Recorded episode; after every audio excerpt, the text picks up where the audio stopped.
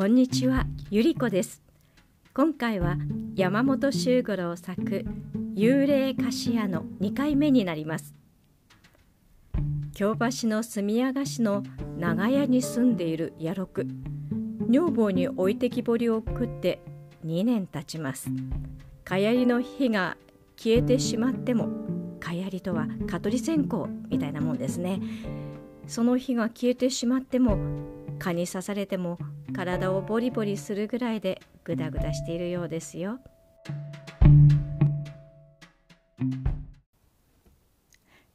2出る幽霊の身に都合あり女房に置いてきぼりを食って2年家主の家から時々米とか味噌を届けてくるのとあるものを端から売り飛ばすのとで野六は一層気楽そうに暮らしてきた。お金さんは実家で待ってるんだぞ。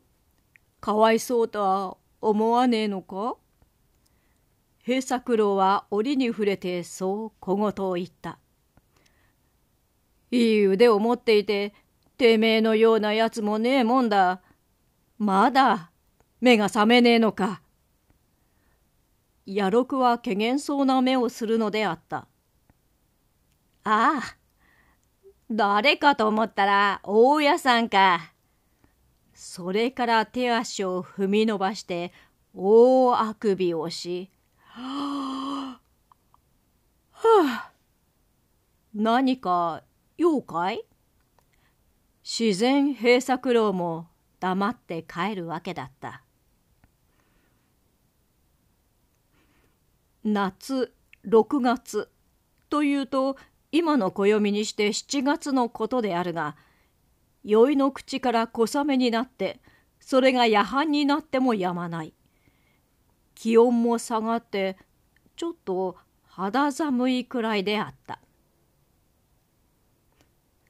蚊帳もつらず寝床も敷かぬままごろ寝をしていた野六がふと目を覚ました。かやりの火がなくなっていた。だが、その火を作るより、蚊に食われた方が彼には安楽であった。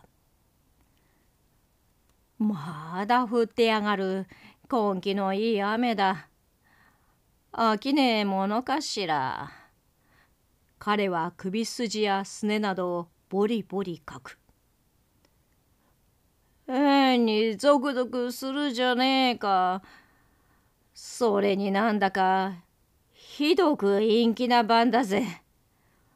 まだ、夜明けには間があるのかな。独り言をぶつぶつ言っていたが、その時、かなりけぶなことが起こった。寝転んでいる野六の前方、ハゲチョロケの壁のところが、ぼーっとほのかに明るんできた。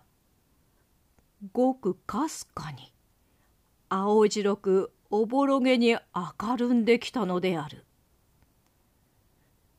そしてその薄い幸運の合から、うらめしやな。こういう哀れな声が聞こえた。野六は寝転んだままそっちを見ていた。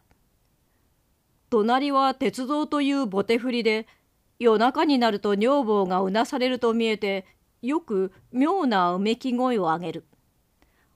おかんと言って、もう38になり、油っ気の抜けた、ひすばったような女房であるが、またその女房がうなされたのかと思った。すると今度は前よりもはっきりと、やっぱりひどく哀れな声でこういうのが聞こえた。うら、めしやな。そしてさらにけぶなことには、壁のところの明るみが少しずつ強くなりやがてぼんやりと一人の女の姿が見えてきた。なんでこれ妙なものが出てきやがったが夢かな？あら恨めしや口惜しやなあ。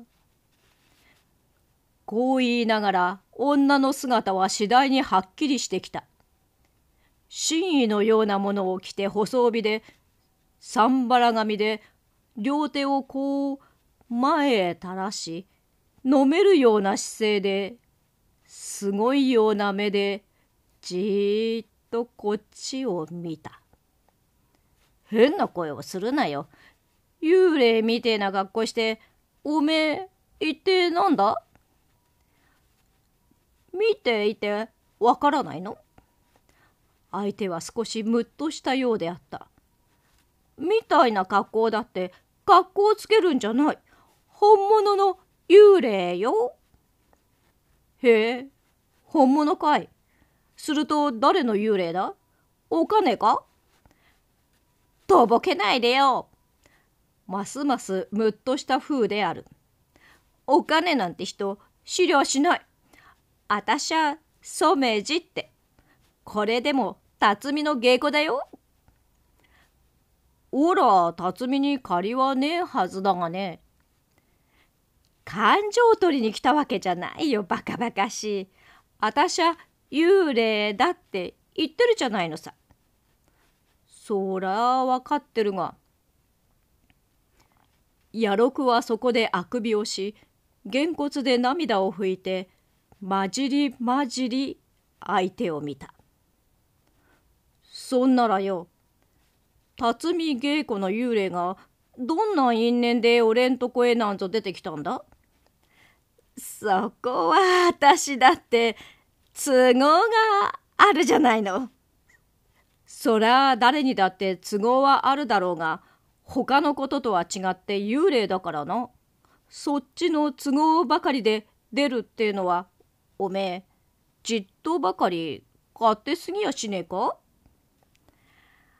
あんたは訳を知らないからそんな白状なことを言うんだわ。男ってみんなそうよ。みんな白状の不人情のけだものだわ。怒ったってしょうがねえ。俺に怒ったってよ。おめえ、誰かに騙されたってわけか？騙されたも何も。遊女はこう言いかけてそこへ座った。悔しくって悔しくって男なんて本当にみんな不実でろくでなしで浮気者でひっちくしょうどうしてくれたらいいだろう。そらおめえなんだそんなに悔しかったらおめえその相手のところへ化けて出てよ。そいつを取り殺すなりなんなり。やったのよ。遊女は身もだえをした。言われなくたってそのくらいのことはやったわよ。その男を取り殺したばかりじゃなく、その男の一家一族みんな取り殺してやったわ。そんなら何もそれでいいじゃねえか。それで文句はねえはずじゃねえか。文句なんかありゃしないわ。文句なんかないけれど、もう取り殺す相手はないし、私は怨念の幽霊だから浮かばれないし宙に迷って行き場がなくなっちゃったのよ。